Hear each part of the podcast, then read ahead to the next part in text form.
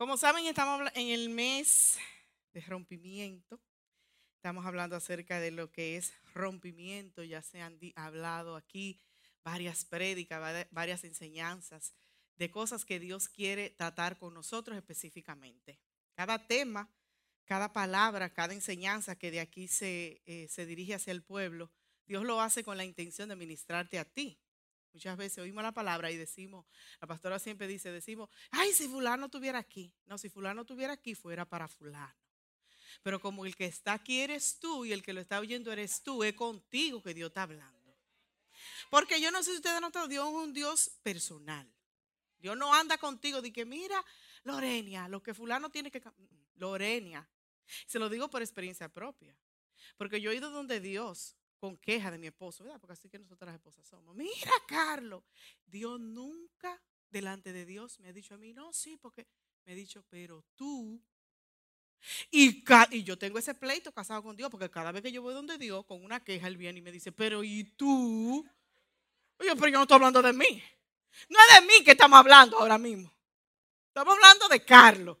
Sí, sí, sí, Carlos, pero tú entonces, eso, eso es algo que yo quiero dejarte en este día. Estamos hablando de rompimiento y cuando yo le pregunté al Señor cuál era el tema, o sea, qué, de rompimiento acerca de qué, cómo Dios quería que yo trajera esta enseñanza, el Señor me dijo desde el principio, lo primero que escuché, rompiendo el espíritu de orfandad.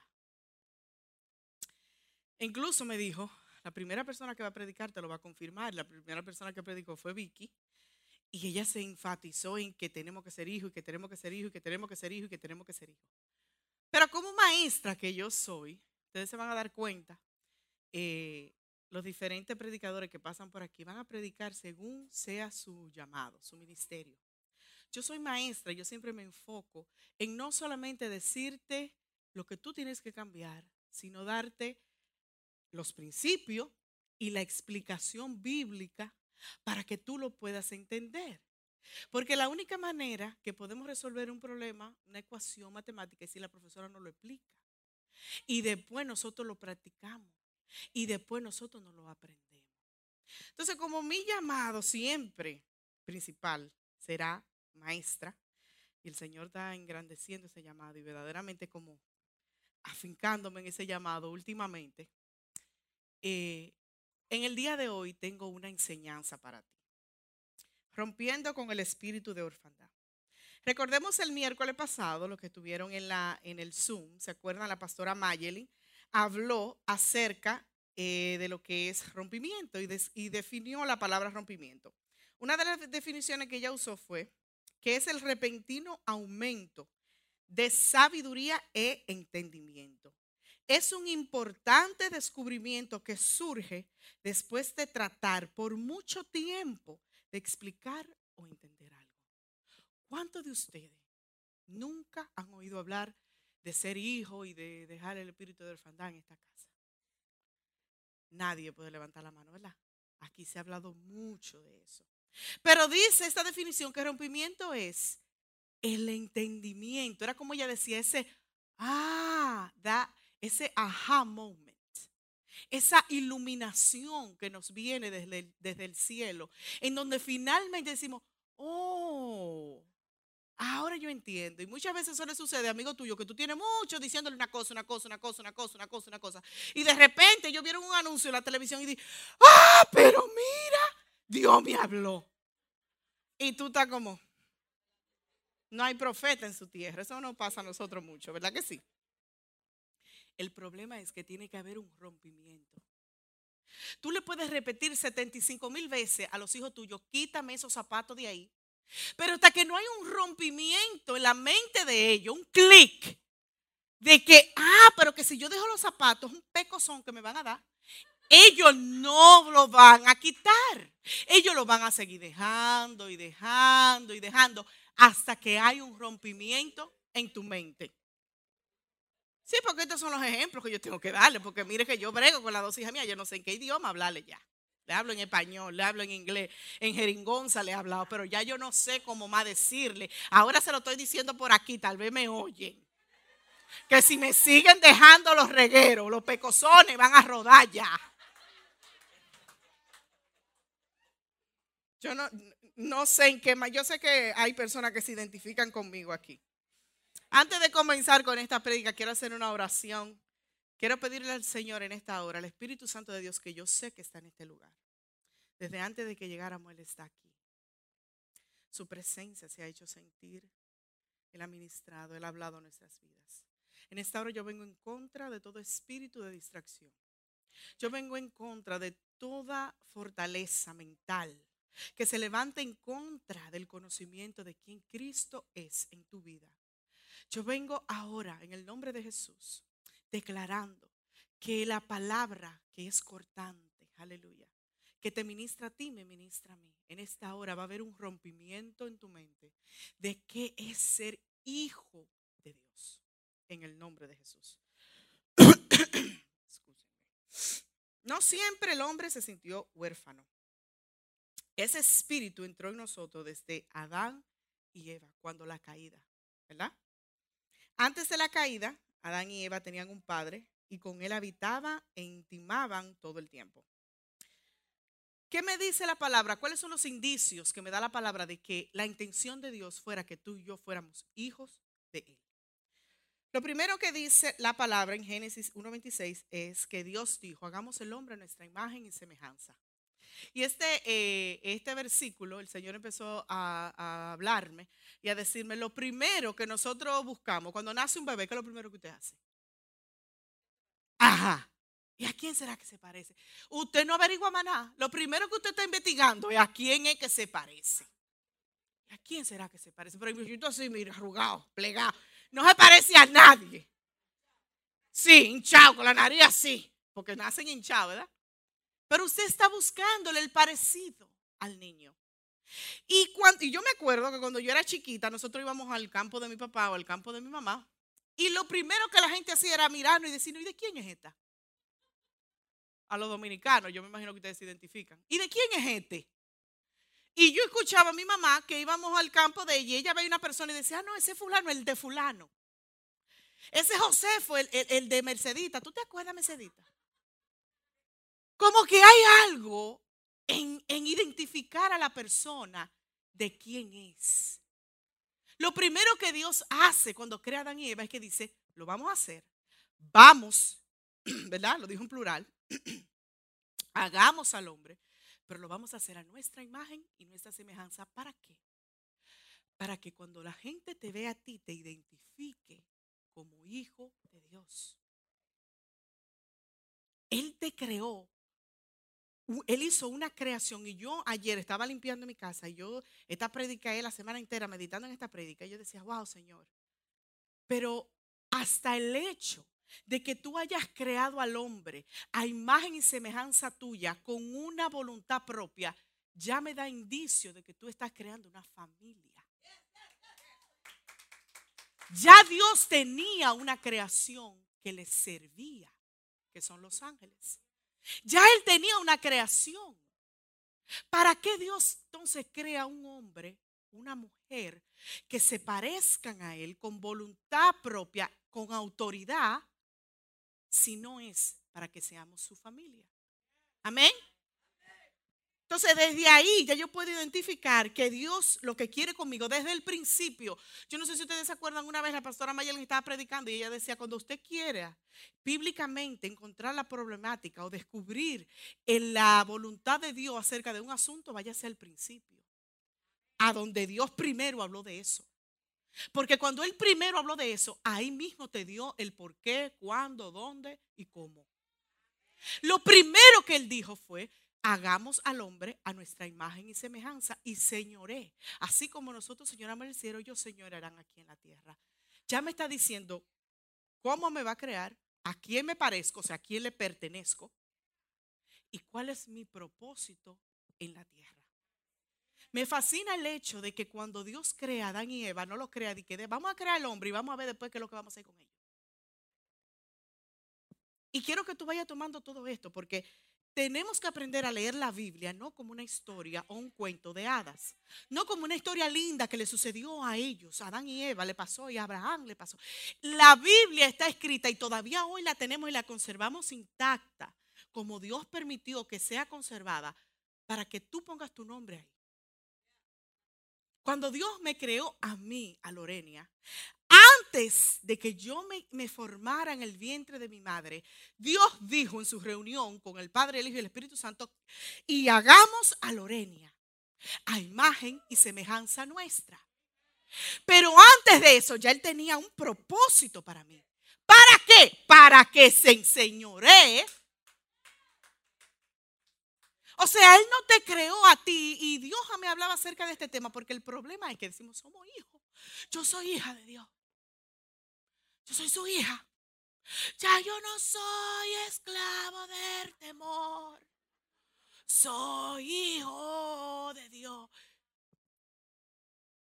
Pero cuando se trata de tu propósito, de tu asignación, de a quién tú te pareces, y como decía, creo que era el, hermano Robert, o creo que era Connie que decía, cuando se trata de a dónde voy a ir, la pastora Connie decía, a dónde que voy a ir a buscar lo que necesito, tú andas por ahí como una gallina sin cabeza, buscando a dónde está, a dónde que te gallo y dónde que voy a ir. Entonces, todas esas cosas denotan que tú no sabes que tú eres hijo. Tú no sabes que eres hijo. Porque Dios específicamente le dice a Adán y Eva, ok, lo voy a crear ahora. Ya yo lo creé, lo hice. Ustedes ven todo esto que está aquí, todo esto de ustedes. Ustedes lo administran, ustedes se encargan. Todos esos animales que están ahí, ustedes enseñarían sobre ellos. Y multiplíquense y hagan. Y Ya todo estaba hecho y dicho. Ellos no salieron a buscar en los montes de, Israel, de que a dónde que vamos a buscar comida. Ya yo lo hice para ustedes. Todo está hecho para ustedes. Porque como papá responsable que Dios es, Él no engendra y después de que, que lo mantenga el gobierno. ¿Verdad? O sea, estamos hablando de el padre, no estamos hablando de cualquier papá. Estamos hablando de una pareja responsable, semejantes a Dios, que se preparan antes de tener un hijo, tienen su cuna, tienen su leche, tienen todo. Ustedes han visto, ¿verdad? Cómo es que se prepara la gente. Se hacen 15 baby shower y usted tiene una lista que de todo lo que usted, todos los pampes, todos los say, usted lo tiene antes de que el muchacho nazca. Todos los ajuares, un closet que va de aquí a allá para un muchacho que no pesa ni, ni 10 libras, pero ya usted está ready para ese niño. Así mismo Dios preparó un huerto, dice la palabra, y los plantó allí. Ahí ustedes tienen comida, ahí ustedes tienen animales, ahí ustedes tienen donde comer, donde vivir, donde todo lo que necesitan. Y otra cosa que me llama la atención acerca de, de todo lo que Dios hizo y creó todo esto te lo estoy diciendo para que tú te autonalices y ponga tu nombre ahí. Cuando Dios vio a Adán solo, Dios dijo, no es bueno que el hombre esté solo. Adán no salió corriendo para donde Dios, mira, porque yo estoy solo. Dios sabía la necesidad que había en Adán. Dios sabe la necesidad que tú tienes porque Él es tu papá en ninguna parte antes de que antes de la caída, porque estamos hablando antes de la caída, ¿verdad? Después de la caída es otra cosa. Antes de la caída no hay ningún sitio, ningún, en ninguna parte de la Biblia que me diga a mí, y Adán andaba desesperado, quejándose, de aquí para allá, no encontraba sitio, buscando como que algo le, pero como, como que me falta algo. Dios sabía lo que él necesitaba y de acuerdo a su necesidad, Dios proveyó para él. Porque tú eres mi hijo. Yo tengo que proveer para ti. Bianca, Joy y Elaya, muchas veces, principalmente Elaya, no conoce sus necesidades. Él no sabe lo que él necesita. Él va ahora a un preescolar y a ese preescolar yo le mando tres bultos cuando él sale de mi casa. Tres. Sí, porque en uno lleva tres comidas, desayuno, comida y merienda. Pregúntele a Carlos, hay que levantarse a las seis a, preparar esos tres. Que yo nada más me llevo uno, quizá. Hay que prepararle 500 pampes con cosas, un cambio de ropa, una leche. Porque yo sé por hora las cosas que él necesita. Y déjeme decirle algo, como antigua proveedora y futura proveedora de niños. Cuando uno ve un niño que llega sin las cosas que necesita, ya tú estás identificando la clase de papá que esa persona es. Entonces muchas veces nosotros andamos por ahí, se lo estoy diciendo porque Dios está preparando su iglesia para que verdaderamente muestren a Jesús como Él es. Muchas veces andamos por ahí eh, eh, em, exhibiendo un papá irresponsable. Andamos exhibiendo un papá que no tiene cuidado de ti, cuando esa no es la verdad. Esa no es la realidad. Amén. Porque la realidad es que Él sí tiene cuidado de ti, sí quiere darte las cosas, pero como Dios ha venido desde enero diciendo, ok, me cansé de que mis hijos anden por ahí dándome mala fama. Te me alinea. Te me alinea porque Él es un buen padre, pero Él también es un padre organizado, como yo hablaba con, con el viernes te me alineas para que puedas verdaderamente mostrar quién yo soy. Y después voy a romper en ti todo lo que está mostrando un padre que no es el que tú tienes. Todas las cosas, las malamañas que tú tienes, los malos hábitos que tú tienes, la falta de, sometimiento que tú tienes, la falta de fe que tú tienes, ¿Qué es lo que está haciendo realmente que Dios parezca irresponsable cuando la culpa realmente es tuya.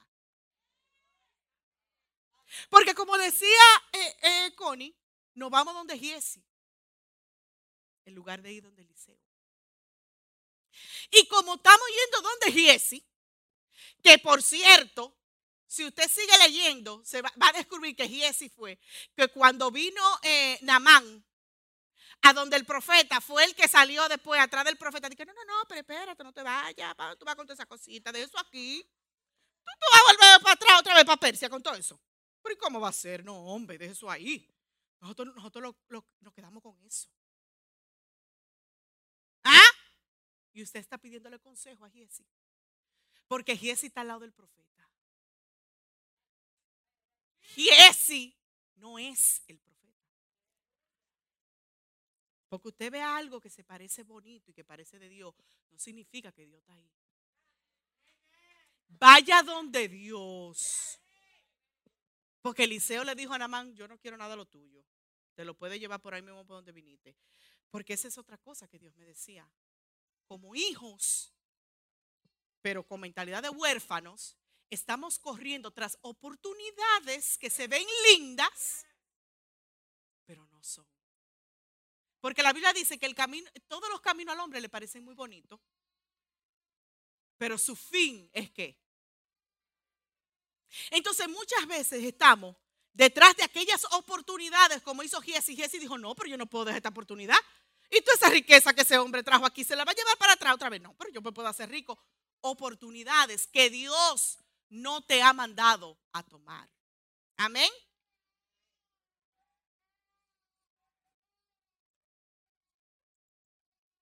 Entonces, ¿qué es lo primero que Dios hace? Nos identifica. Él dice, los voy a hacer que se parezcan a mí. Eso está en, Génesis 1.26, ya todo el relato que le hice. Entonces, los primeros, hijos de Dios fueron Adán y Eva. Y sabemos esta cosa por, por lo que ya yo le he explicado, ¿verdad? Entonces, ¿por qué? Si Adán y Eva tenían un papá tan responsable, tan eh, eh, bueno, le dio todo lo que necesitaban. ¿Por qué entonces fallaron? ¿Qué fue lo que pasó? Y yo sé que muchos de ustedes van a decir, no, que pecaron. No, la serpiente que le engañó. Ajá. Sí, yo sé que la serpiente lo engañó y ellos pecaron. Pero ¿por qué?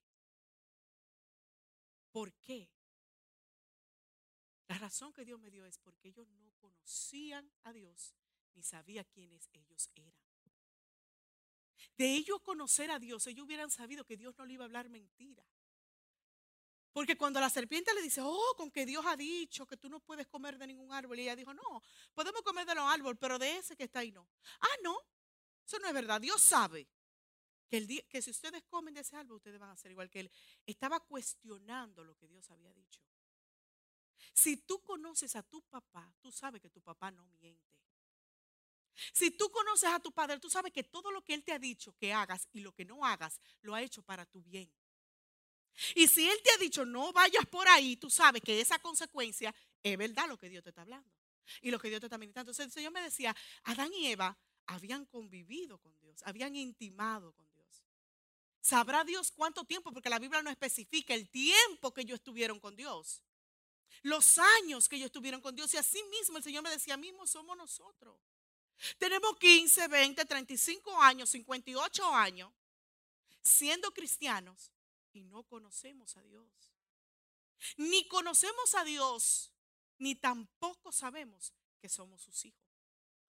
¿Y cómo se tiene que comportar un hijo? Porque lo importante no es solamente saber qué es ser un hijo, es cómo se comporta un hijo.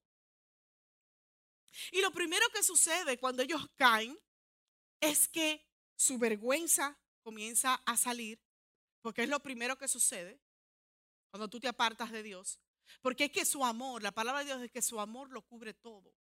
Entonces, como su amor lo tenía cubierto, yo no sé, no le importaba estar desnudo, estar como tuvieron, estaban felices.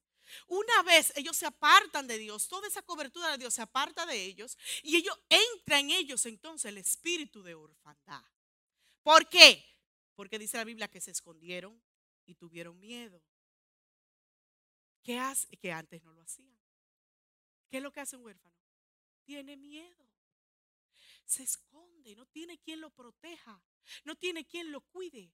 Y desde ese momento, hermano, entra en la humanidad ese espíritu de orfandad. ¿Cómo yo lo sé? Porque la Biblia dice que el hombre se, se, descarrió. Comenzó a hacer todo lo que ellos quisieron hacer. Y el pueblo de Israel ni siquiera conocía a Dios como Padre ya.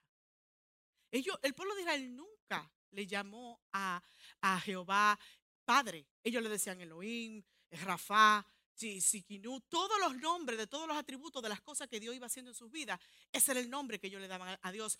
Nunca le dijeron Padre. ¿Por qué? Lo sabemos porque Jesús dijo mi Padre y ellos quisieron matarlo por esa razón. Porque el tú decir que Él es mi Padre es decir, yo soy como Él. Pero para ellos ser como Dios era algo muy lejano. Eh, y lo que Dios ha estado ministrando en mi vida es que nosotros vivimos así también. Nosotros vivimos con Dios como un Dios que está allá lejano, Elohim, no el gran yo soy, no el todopoderoso. Sí, pero Él es todo eso. Pero todo eso envuelve Padre. Porque Él solamente no es mi proveedor, Él solamente no es el todopoderoso, Él solamente no es mi torre fuerte, Él es todo eso y mi Padre. ¿Por qué? Porque cualquiera puede proveer para ti. Cualquiera puede protegerte en un momento determinado. Pero un padre, ¿tú sabes lo que envuelve ser un padre? Un, un padre envuelve amor, lo principal, que me ama, no me rechaza. Los hijos suyos pueden ser, mire, eh, eh, eh, como decía Yamil Cachuqui. Y usted mire, usted no hay quien le hable en contra de ese chuquicito que usted tiene. Dígamelo a mí, que me, que me pongo así cuando me dicen cualquier cosa de los tres chuquis míos. No, porque los nenes de una vez se paran. Solo mis hijos míos, que lo parí yo con dolor, que me dolió bastante que me dolieron. El gobierno puede proveer para ti, pero el gobierno no te ama. El doctor puede sanarte, pero el doctor no te ama. Entonces, encasillar a Dios solamente en mi proveedor, mi, mi torre fuerte, mi sanador, es eliminar lo más importante que Él tiene, que es que me ama, que me hizo para que yo fuera parte de su familia. Usted por la familia suya, usted rompe cabeza, aunque usted se viva matando con ellos. Pero si usted sabe que un primo suyo necesita que usted coja para, usted va a ir. Sí, porque estoy hablando de la realidad. ¿Es o no es así? Si usted sabe que usted y el hermano suyo se viven matando, pero nada más usted puede hablar del hermano suyo, usted oye otro hablando del hermano suyo, usted fácil que le mocha. No, yo sí le puedo decir goida, pero usted no. No, porque la hermana tuya lo que es una habladora. No, tú espérate. Ella podrá ser habladora, pero tú no lo puedes puede decir.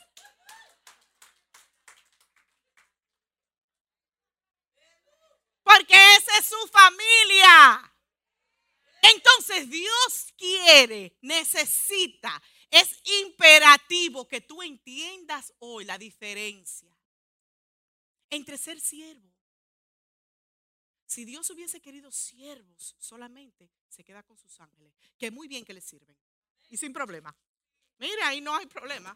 Diga que este siervo, mira ahora y el Señor ya tú sabes cogiendo dolor de cabeza con usted. Esos ángeles no le dan dolor de cabeza a Dios. Lo que le dieron dolor de cabeza, él cogió y lo sacó todo. Se me van de aquí, todo. Los que están ahora están alineados y bien fuertes que son. ¿Verdad? Entonces, si Dios hubiese querido siervos solamente, se queda con sus ángeles. Dios no quería siervos, Él quiere hijos. Déjese de pensar que por el hecho de usted, yo soy la sierva de Dios, usted está y que... gran cosa. Un ángel viene aquí, le da un pecozón que usted no sabe dónde para. Claro, pues dice la, palabra, dice que un solo ángel con una quija de burro mató como 250 mil hombres. Imagínese usted que un ángel le haga así a usted. Ve. La sierva. yo soy la hija.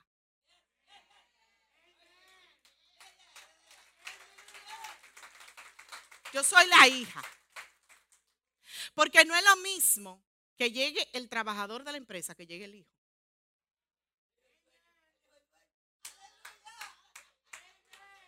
Llegó la cajera del supermercado. Está bien, llegó la cajera, estamos echando. Llegó el hijo del dueño. Todo el mundo está, mire, alineado. Ese es el hijo, se va de una vez del dueño decirle, mira, ahí estaba fulana chichando. ¿Eh? Si el papá no está, ¿quién toma determinación? Entonces usted quiere ser hijo, usted quiere seguir siendo siervo. Usted me avisa. Amén.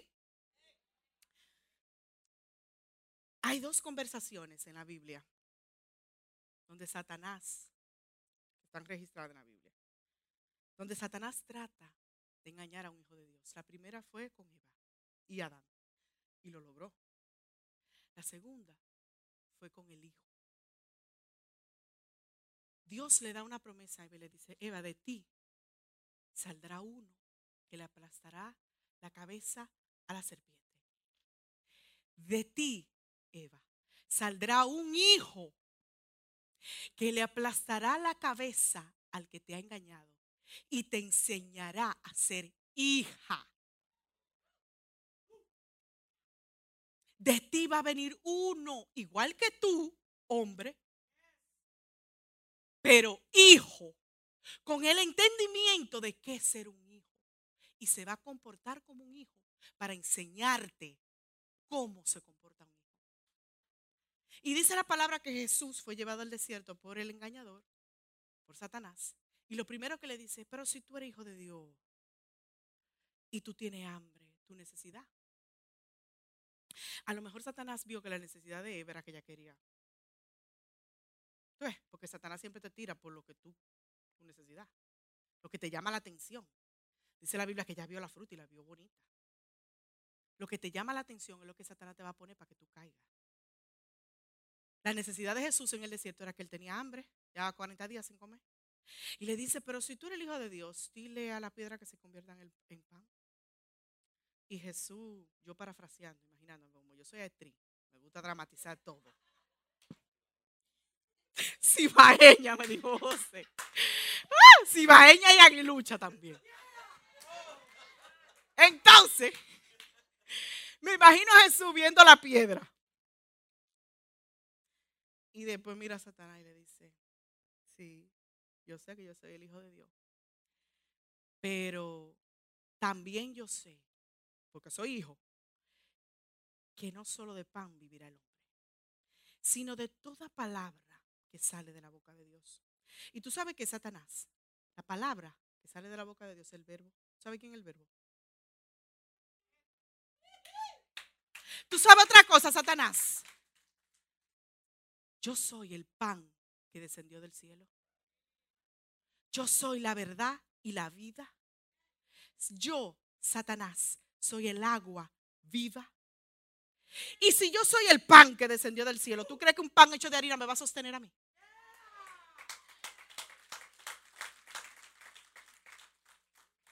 Pero si cuando Satanás te tira tu necesidad, ah, pero tú no dices que eres hijo de Dios. Y en esa olla. Mira, pero llama a fulano para que hagan ese negocito ahí, tú sabes, no, no es legal, no es legal. Pero tú eres hijo de Dios. Él va a mandar a sus ángeles para que no te pase nada. Ajá, sí. Yo soy hija de Dios, sí, y puedo que tenga olla, pero no vendo mi primogenitura por un plato de lenteja. Satanás te engaña, decía la pastora Mayelin. Jacob estaba detrás de una bendición que ya él tenía. Eva ya era como Dios. Era semejante a Dios. Pero por no saberlo, vendió entonces lo que ya tenía por una mentira. Todos los días, me decía el Señor, todo lo criticamos a Eva. Ay, por Eva, ahora me dan dolor de parto. Todos los días nos comemos el fruto prohibido cuando no sabemos quiénes somos y vendemos nuestra primogenitura por un plato de lentejas. Como tú no sabes que tú eres hijo, tú no sabes que ya tú eres bendecido, que tú no tienes que ir detrás de aquellas cosas. Porque dice la Biblia que esas cosas me tienen que perseguir a mí. Pero tú no lo sabes. Y como no lo sabe, el enemigo te engaña todos los días. La Biblia dice que el que iba a venir, o sea, Jesucristo, le iba a aplastar, le iba a aplastar la cabeza a la serpiente. Lo que significa que si, si su cabeza está aplastada, ya él está vencido. Y una gente vencida no me puede, no me puede, no me puede vencer a mí. Como uno que está vencido es amenaza para mí. Pero tú no sabes eso. Porque tú no sabes que eres hijo. Y como tú no sabes que tú eres hijo, tampoco sabes los beneficios de ser hijo. El hermano del hijo pródigo le dijo, papi, papi, pero yo estoy toda la vida aquí contigo y tú nunca me has dado ni una gallinita para yo comérmela. Y el papá le dijo, explícame. Dominicano, si fuera dominicano, le dice, explícame. ¿Y de dónde saliste tú, mi hijo? Pues si tú no te la comió porque no has querido. ¿Quién te pidió que te la comiera? Como me decía el Señor a mí. Y Lorena, quién te ha impedido a ti que tú hagas y deshagas? ¿Quién te lo ha impedido? ¿Sabe quién me lo ha impedido? Estar fuera del alineamiento y tener una mentalidad cautiva. Porque el todo el huérfano es víctima. Y el hijo no es víctima. ¿Usted sabe por qué? Porque lo primero que Jesús dijo fue, yo vine a hacer la voluntad de mi Padre. Él estaba alineado. Él sabía lo que él había venido. Y cuando Pedro vino y le dijo, no, que esa cosa no te contesta, no te contesta, él le dijo, Pedro, permiso, que tú estás más pedido que Lola. Satanás, aparte, ponte allí. Porque a eso fue que yo vine. Lo que pasa es que nosotros no sabemos a lo que venimos al mundo. Y por eso andamos como, como gallinas sin cabeza, buscando oportunidades. Cuando tú estás supuesto a moverte por propósito, no por oportunidades. Eva vio una oportunidad. ¡Wow! Yo voy a ser como Dios. ¡Oh, qué oportunidad más buena! Lo que ella no sabía que ya ella era como Dios. Y tú andas detrás de oportunidades, porque esta oportunidad se ve muy buena. Ajá. Y lo que está detrás de la oportunidad. Lo dijo, wow, mire esa llanura. Al lado del Jordán, no, ahí que yo voy. Abraham se cree que me va a engañar a mí, pero yo voy a coger ese pedacito ahí. Lo que él no sabía es lo que estaba detrás de eso. Esas son las oportunidades. Abraham nunca se movió por oportunidades. Abraham, ¿dónde que yo voy? Vamos. ¿A dónde venimos? Ve, vamos. Porque los hijos no se mueven por oportunidad. Jesús nunca se movió ni fue movido por su circunstancia. Jesús era movido por un propósito que él tenía aquí en la tierra. Por un propósito que él tenía aquí en la tierra. Satanás le dijo a Jesús, tú ves todos esos reinos que tú ves ahí. Todo te lo voy a dar si tú me adoras. Me imagino a Jesús viéndolo con los ojos cerrados. Y me imagino parafraseando. Jesús diciéndole a Satanás, Satanás, ¿y cómo tú me vas a dar lo que es mío? Todo fue hecho por Él y para Él, por medio de Él, para gloria suya, nos ha creado. Entonces, ¿cómo Satanás te va a ofrecer lo que es tuyo? Engañándote. Engañándote, mi hijo. En Santo Domingo hacían un truquito que tú le dabas 20 pesos y yo empezaba a decir a devolverte, a devolverte, y te devolvían y te devolvían. Al final, no te daban nada y tú te quedabas como, ¿y qué fue lo que pasó aquí? ¿Y qué? ¿Y qué fue lo que me.? No, no, no, porque así, mira, así, así, así. Al final tú le dabas 25 y yo tenía que devolverte de los 20. Eso es lo que Satanás hace contigo todos los días. ¿Por qué? Porque no sabes quién es tu papá no lo conoces, no sabes que Dios no te ha creado para que tú andes ahora buscando oportunidades. Antes de nacer, Dios tenía un propósito y un llamado para ti. ¿Tú sabes qué es lo que pasa? Que me decía el Señor, y eso ha hecho un rompimiento en la vida mía en los últimos días. Muchas veces creemos que sabemos cuál es el llamado y el propósito que Dios tiene para nosotros. Y no sabemos que a lo mejor Dios tiene algo mayor para ti. Y tú estás detrás, un ejemplo, de que te presten el micrófono aquí, cuando Dios quiere darte a lo mejor un, estadio allá afuera. Y tú te pasas la vida detrás de ese micrófono, cuando Dios está esperándote que tú recapacites y entiendas que lo que Él tiene para ti es mayor. Yo le dije que mi llamado es ser maestra, entre otras cosas, ¿verdad? Pues la pastora no, me nombró pastora, pero yo siento un llamado fuerte a enseñar. Me gusta enseñar la palabra. Me gusta que la persona me entienda lo que yo le estoy hablando. Porque entiendo que cuando tú entiendes, cuando hay ese rompimiento, ¿verdad? Y por mucho tiempo yo eh, trabajé de proveedora de cuidado de niños, pero para mí eso era un trabajo. Para mí eso no era un llamado. Para mí esa era la forma como yo me ganaba el dinero. Y muchos de nosotros están en esa situación, buscando oportunidades de cómo ganar más dinero, obviando que a lo mejor en tu llamado está la provisión que Dios tiene para ti. Pero tú lo ves insignificante, porque me imagino que Eva lo vio insignificante lo que dio Dios, porque ahora ella quiere ser como Dios. Eva, tú tienes todo eso, pero tú quieres a Mata. Sin, ¿Verdad? Entonces el Señor ha venido en estos últimos días abriéndome los ojos y me ha inclinado otra vez al cuidado de niños, a lo que es daycare y todo eso, preschool y todo eso.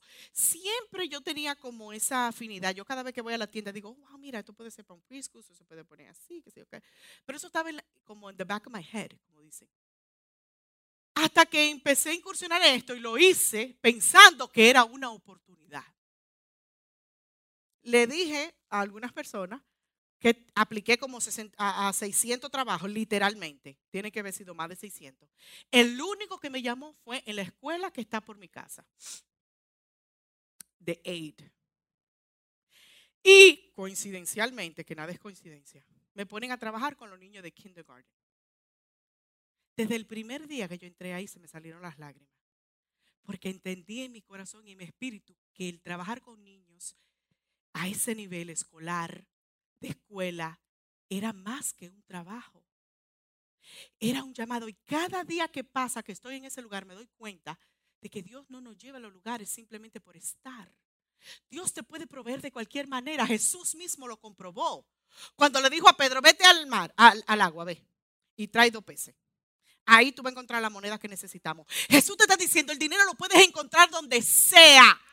Pero el llamado, el propósito que yo, que yo tengo no se va a irrumpir por dos monedas que yo necesite. Y cada vez que estoy en este lugar, diferentes personas, hay judíos ahí, hay católicos, hay algunos que son cristianos, hay muchos niños y yo veo la necesidad. Veo un sistema escolar roto y veo que el Señor me está diciendo, yo te estoy llamando a esto también. No solamente a cantar, no solamente a predicar. Y ahí es donde muchos de nosotros nos perdemos. Antes de que yo naciera, ya Dios tenía algo destinado para mí. Dijo, ok, eh, ella va a cantar, ella va a predicar, le, le voy a dar el don de maestra, va a pastorear a alguna gente, pero también quiero que se involucre en el sistema educativo de New Jersey. Porque hay una serie de niños ahí que cuando usted lo ve, usted ve depresión. Hay unos maestros ahí que cuando usted lo ve, usted ve amargura. Y ayer pasó algo. Tenían un concierto en la escuela y no tenían suficiente aid, que es lo que yo hago, que somos las personas que le ayudamos a la maestra. Y había una clase que no tenía aid y estaban parados en el hallway esperando que alguien fuera, pero no tenían suficiente muchas de nosotros estábamos en lonche. Y a mí me quedaban 15 minutos para salir de mi lonche. Y una maestra gente dice, ay, no hay nadie que salga, eh, eh, no tienen aid, necesitan algo. Yo no sé si alguna de ustedes puede salir.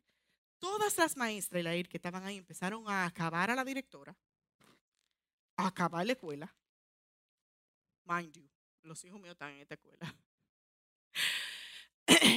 Pero empezaron a acabar todo lo que todo el sistema de la escuela. A la princesa que salga. La princesa es la directora de la escuela. Y me dice una, digo yo, no, yo voy a ir. Y me dice una, no vaya. No vaya. Porque tú puedes estarte muriendo y ellos no lo van a hacer por ti. Y yo dije, esta es mi oportunidad para yo mostrar lo que es ser un pastor, porque ellos saben que yo soy pastora. Y yo le dije, yo voy a ir. Yo, le, yo voy a ayudar. Y yo no sé cómo la ir que estaba en el lonche se enteró de que yo salí mi hora de lonche a cubrir esa posición.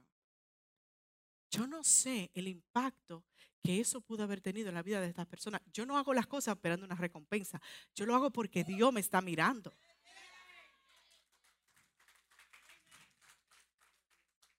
El problema es que los hijos son los que entienden esto. Los huérfanos están buscando para ellos los hijos están administrando para sus hermanos.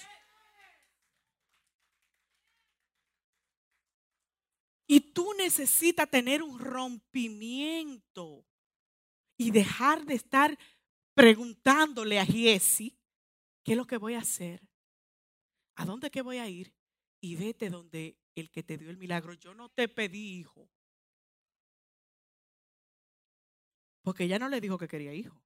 Ella dijo que ella estaba bien. Y él dijo, no, yo le voy a dar a Dios, tú vas a tener un hijo porque tú no tienes hijo. Él vio su necesidad, como le estoy diciendo. Lo mismo que hizo Dios con Adán. Ok, tú me vas a dar un hijo, qué bueno.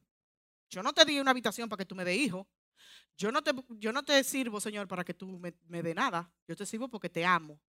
Pero tú me bendices por añadidura, ¿verdad? Cuando hubo un problema ¿A dónde ustedes creen que yo voy a ir cuando haya un problema? Que declaro que no va a haber ninguno. Pero si hay algún problema con mi de IKEA, ¿a dónde ustedes creen que yo voy a ir? Por eso es que la gente dice que yo soy loca. A mí no me importa que digan que yo soy loca. A mí no me importa. ¿Sabe por qué? Porque el Señor respalda mi locura.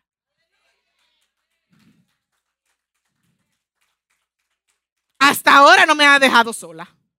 No me ha defraudado. ¿Sabe por qué? Porque cuando yo me he movido en ciertas cosas y aún en mi error, aún en mi error, Dios lo ha usado para enseñarme. Cuando me pase, hey, dime, esto fuiste tú que me lo dijiste que yo voy a hacer con esto ahora. Yo no voy a ir donde Jesse. Yo voy a ir donde él. Tú me lo diste, mira a ver cómo tú lo resucitas. Porque yo no te dije que me lo diera, pero tú me lo diste. Entonces ahora como tú lo hiciste una vez, otra vez tú lo vas a volver a hacer. Pero esa, esa actitud no la tienen los huérfanos. Los huérfanos no tienen esa actitud. Los huérfanos se echan a morir. Los huérfanos son víctimas. ¿Y por qué a mí? Porque los huérfanos no entienden como decía también la pastora Connie, ella siempre me coge la prédica. Que lo que te sucede es simplemente el camino al propósito. Los hijos entienden que el camino a mi asignación conlleva un proceso. Vamos, vayamos al otro lado. Jesús nada más dijo, vayamos al otro lado. No especificó. Y después se fue a dormir. Los hijos se duermen. Los huérfanos se desesperan. Porque los hijos están durmiendo sobre una promesa. Él dijo, vamos del otro lado. Él es responsable. ¿Y cómo vamos a llegar? ¡Oh! Mayeli me dice, Lorea, yo me estoy muriendo. Yo tengo un pánico. Sí, porque son en un, un edificio como del tamaño de este, ¿verdad, Mayeli? De cuatro mil y pico pies cuadrados para 90 niños, 97 niños, y aquí estamos Mayelin y yo en uno de los mejores sitios de New Jersey, los mejores, ya usted sabe, doy pana. ¿Mm? ¿Ah? Que ni bien hablan inglés y nosotros vamos de que para allá. A pagar ocho mil y pico de renta, atento a que Dios dijo. Y Maya le dije, yo me estoy muriendo, yo no estoy muriendo nada. Porque Dios dijo. Y si Él me dio esa asignación, el proceso de la asignación lo vamos a pasar con Él.